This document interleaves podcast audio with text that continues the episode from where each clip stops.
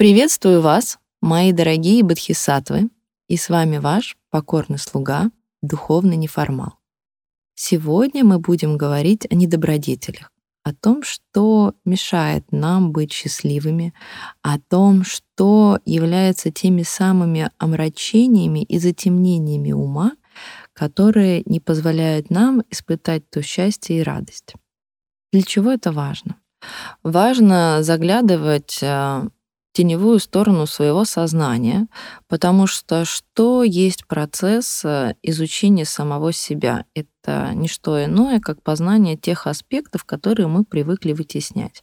А что мы вытесняем? Да, напоминаю, согласно древней тибетской философии, ну и, честно говоря, моей практике тоже, в нашем подсознании есть не что иное, как пять ядов ума. Есть э, основные гнев, страсть, невежество и дополнительные, ну, они на самом деле дополнительные условно, они тоже играют большую роль. Это зависть и гордость. И вот э, эти пять ядов создают э, девять основных омрачений. Омрачений тела, речи и ума. Потому что каждый из нас э, наблюдал такую рассогласованность в своей жизни, когда думаем одно, делаем второе, говорим третье. И в практике наша задача привести тело, речь и ум в баланс. То есть я делаю то, что думаю, а говорю я то, что имею в виду, и все это у меня абсолютно согласовано. Так вот, давайте начнем с омрачений недобродетелей речи. Их существует у нас четыре. Это ложь, клевета, грубая речь, пустословие. Ложь бывает трех видов. Ложь во благо, которая не несет негатива, ложь полезная и ложь нейтральная. Давайте разберем, что это такое. Ложь во благо, вот здесь я бы, конечно, порекомендовала всем быть очень аккуратными, потому что под ложью во благо часто мы подразумеваем то, что соответствует нашим эгоистичным целям. Поэтому надо быть очень уверенным в своей практике, то, что в нашем сознании достаточно благонамеренности, добродетели, чтобы мы понимали, что эта ложь является во благо. Но по сути эта ложь, она безобидна, она, как правило, касается ну, каких-то духовных аспектов в том смысле, что не лжеинформация, а в смысле, когда человек еще что-то не готов постичь, и ты не выливаешь на него всю информацию, ты выдаешь зернышки по чуть-чуть именно ровно столько, сколько он может понять. Но это не столько ложь, хотя в практике на самом деле любая недоговоренность, любое преувеличение преуменьшение, в общем, все, что не является а, сутью и что не может дать ясность, является ложью. Не так дальше мы идем к лжи неполезной и лжи нейтральной. Ложь нейтральная это как раз-таки это то, что когда мы ну, как что-то говорим и говорим, вроде бы соврали, а вроде бы это и не серьезно, вроде никакие там серьезные последствия не принесет. Вот это ложь нейтральная. На самом деле она приносит в наше сознание негативные последствия. Потому что как, если есть что-то, что мы не можем договорить, если есть что-то, о чем мы не можем сказать честно и открыто, значит, в этом присутствует обман и самообман. И вот этот вот кусочек э, того внутреннего смущения, неуверенности, вины, стыда, неважно, что за этим стоит, может быть, манипуляции, может быть, каких-то своих э, идей, цель, мотивов, э, которые все направлены на удовлетворение своего собственного эго, вот это и может быть э, тем, что скрывается за так называемой нейтральной ложью. Вот, поэтому оно несет в себе а, негативный аспект. Далее у нас идет ложь неполезная. Ложь неполезная — это как раз-таки ложь, которая приводит вообще к негативным последствиям. Когда мы что-то сказали, соврали, а в итоге это и привело к чему-то плохому.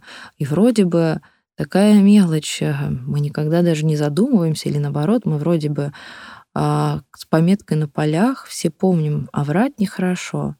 Но тем не менее в жизни каждого человека, каждого сознания есть такая история, когда, а ну ладно, что-то не скажу, не доскажу, или там, ну, немного преувеличу, и, и да ладно, и все как бы так прошло. На самом деле не прошло, на самом деле в нашем подсознании оседает абсолютно все. Это все а, несет в себе определенные последствия. Вот, поэтому это очень важно начать отслеживать в самом себе. И это уже и будет являться практикой очищения своего сознания, практикой самоосознавания, которая на самом деле принесет пользу именно вам. Далее, а, недобродетель речи — это клевета. Это слова, приводящие к раздору тех, кто был в согласии. Человек, который несущий клевету, часто попадает в ситуации, когда на него наговаривают и обсуждают его. Очень важно следить, что мы говорим о других. А, конечно же, мы не можем говорить постоянно только добро, потому что жизнь состоит абсолютно из разных фактов, правильно? Есть вещи, которые как факты являются сами по себе уже негативными. Но очень важно заглядывать в самого себя и понимать, а что я подразумеваю под этими словами. Ведь порой с виду даже добрые слова могут нести негативный аспект во мне самом. Я могу что-то додумать, надумать и специально усложнить ситуацию. А может быть наоборот, привнося диалог какой-то с виду негативный факт, я на самом деле буду подразумевать под этим да, какую-то свою добронамеренность. Но для этого очень важно осознавать, чем для вас является та или иная информация. Далее, грубая речь. Грубая речь — это, ну, мы все знаем, что это такое. Это оскорбление, это резкие выражения, это то, что, согласно учению, возможно, приведет э, в смятение а, ум другого человека. Но тут важно тоже понимать, что когда мы находимся в практике осознанности и когда мы действительно практикуем и медитируем, и мы осознаем все, что мы говорим, и все, что стоит за этим, а, грубая речь порой может быть исцеляющей, как бы забавно это ни звучало. Помните, мы все знаем какие-нибудь шутки, юмор, которые вроде бы и печальные, и грубые, но посмеялись и как-то отпустило. Вот, вот это плюс-минус об этом, когда мы а, грубую речь можем использовать с позитивным аспектом, чтобы добавить а, некоторый иной взгляд на вещь или как раз-таки проявить вот этот теневой аспект а, а, пространства. Но для этого, опять-таки же, надо обладать глубокой осознанностью, потому что если мы все-таки применяем грубую речь для оскорбления, для унижения, для того, чтобы другой почувствовал себя дискомфортно, это, конечно же, является недобродетелью, которая оседает э, в нашем сознании, в сознании другого человека, и обязательно повлечет за собой определенные последствия. И это важно понимать. А четвертый недобродетельный аспект речи — это пустословие, блуждание речи. Человек, страдающий пустословием, просто растрачивает время и силы. Все идет к тому, что его а, становится просто неприятно слушать, а своим умом он попросту не может прикоснуться к какой-либо глубокой духовной истине. Когда мы тратим свое время а, и жизнь на пустословие, мы начинаем, наверное, это слово само за себя говорит, наполнять это никчемной пустотой, поглощающей нас.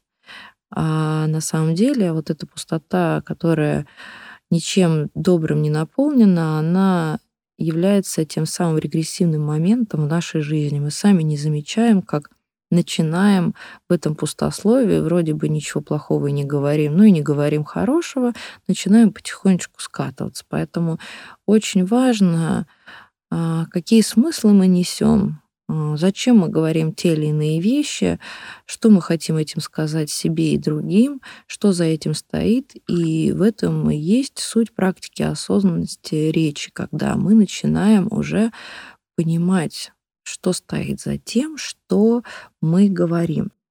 И вот здесь мы переходим к недобродетелям ума. Помните, как я уже говорила, нам надо привести согласие в баланс тело, речь, ум, то бишь мы осознаем, что мы говорим, что мы думаем и что мы делаем. И все это абсолютно согласовано. Когда мы говорим о недобродетели ума, тут существует три аспекта. Первый аспект — это злонамеренность. Видеть достоинство другого и хотеть, чтобы у него этого не было. Это и есть злонамеренность. Считается, что тот, кто обладает такой недобродетелью, будет вечно жить как раб. Унижаем и избиваем другими. Вот так говорит учение. Поэтому, когда мы жалуемся на то, что нас кто-то унижает, высока вероятность того, что если мы все-таки открываем свое сознание знанию того, что были и другие наши жизни, здесь есть э, проявление кармических отпечатков, накопленных из прошлых жизней, значит, все-таки мы с кем-то поступали так же. Кого-то мы унижали, и в чем-то мы были злонамерены ранее, если сегодня мы находимся в этой точке.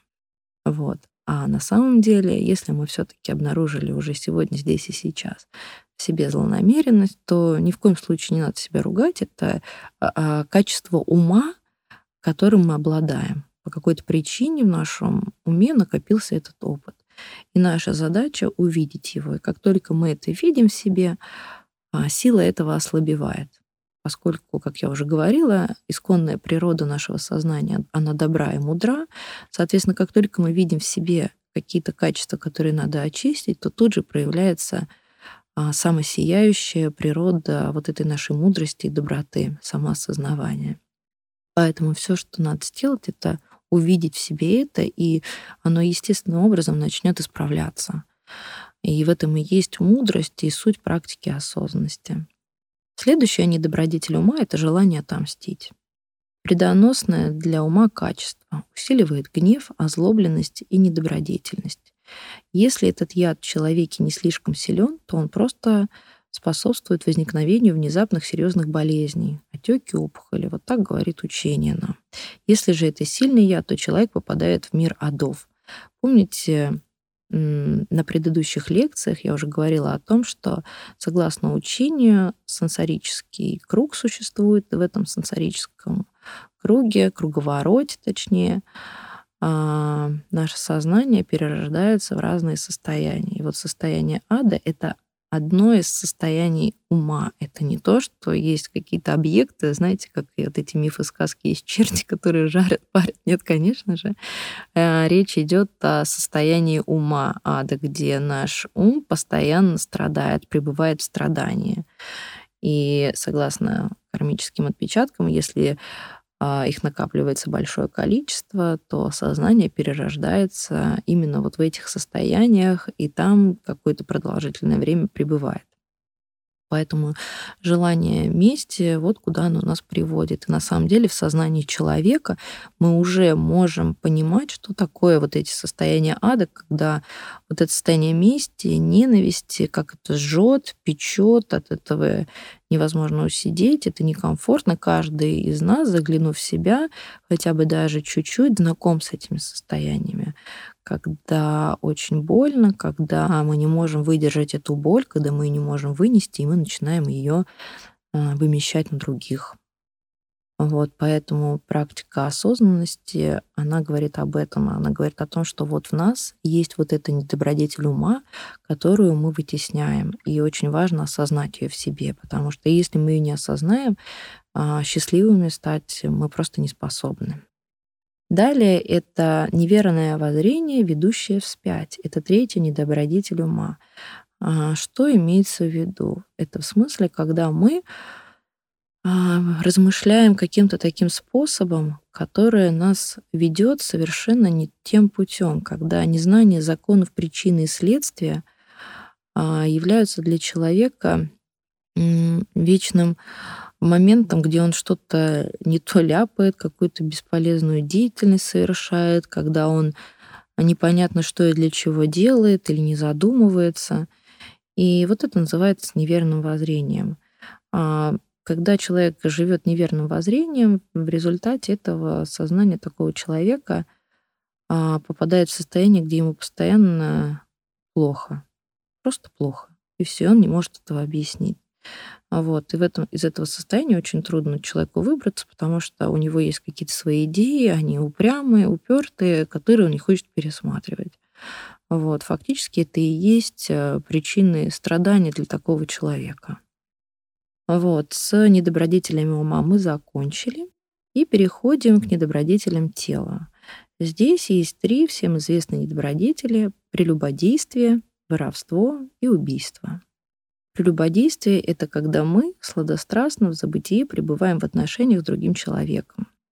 Это несоответствующее сексуальное поведение, когда человек не может быть осознанным в своем желании. Что здесь имеется в виду? Поскольку мы являемся сознаниями и обладаем страстью по своей природе абсолютно естественным образом, то проблема не в самой страсти, которую мы переживаем и проживаем, и неважно ли, находимся мы в браке с этим объектом или в долгих отношениях, или временных, суть практики состоит не в этом. Важно осознавать свою страсть. Важно не гасить и не вестись за ней. Важно заглядывать в природу своего ума и видеть в себе эту страсть и наблюдать ее, потому что когда мы ее наблюдаем, она импульсами расходится у нас по телу, и она становится нашими инсайтами. И у нас появляются абсолютно естественные импульсы и понимание того, что нам делать с этой страстью. А главная практика осознанности, она позволяет нам нести ответственность за ту нашу страсть, которую мы реализуем. И очень важно понимать, что мы являемся людьми, и для нас страсть — это часть нашей энергии, живой энергии, которая позволяет нам что-то делать, которая наполняет нас, которая делает э, для нас жизнь ярче, интереснее, но ее важно в себе формировать не просто как понимание только сексуального характера, чтобы это не превратилось исключительно в похоть и формирование какого-то удовольствия только с однобоким видением этого процесса. Да? Сексуальная энергия — это то, что нас наполняет, и ее очень важно развивать в себе. И, конечно же, сексуальная энергия неотъемлемо связана с сексуальными внешними объектами. Это естественно, когда наше сознание видит что-то вовне сексуальное, абсолютно естественным образом в нас могут всплывать переживания сексуального характера. И их очень важно не блокировать, а проживать в себе. Но проживать осознанно, чтобы не стать переполненным этими желаниями. Вообще современный мир, если мы посмотрим, он вообще весь сексуальный.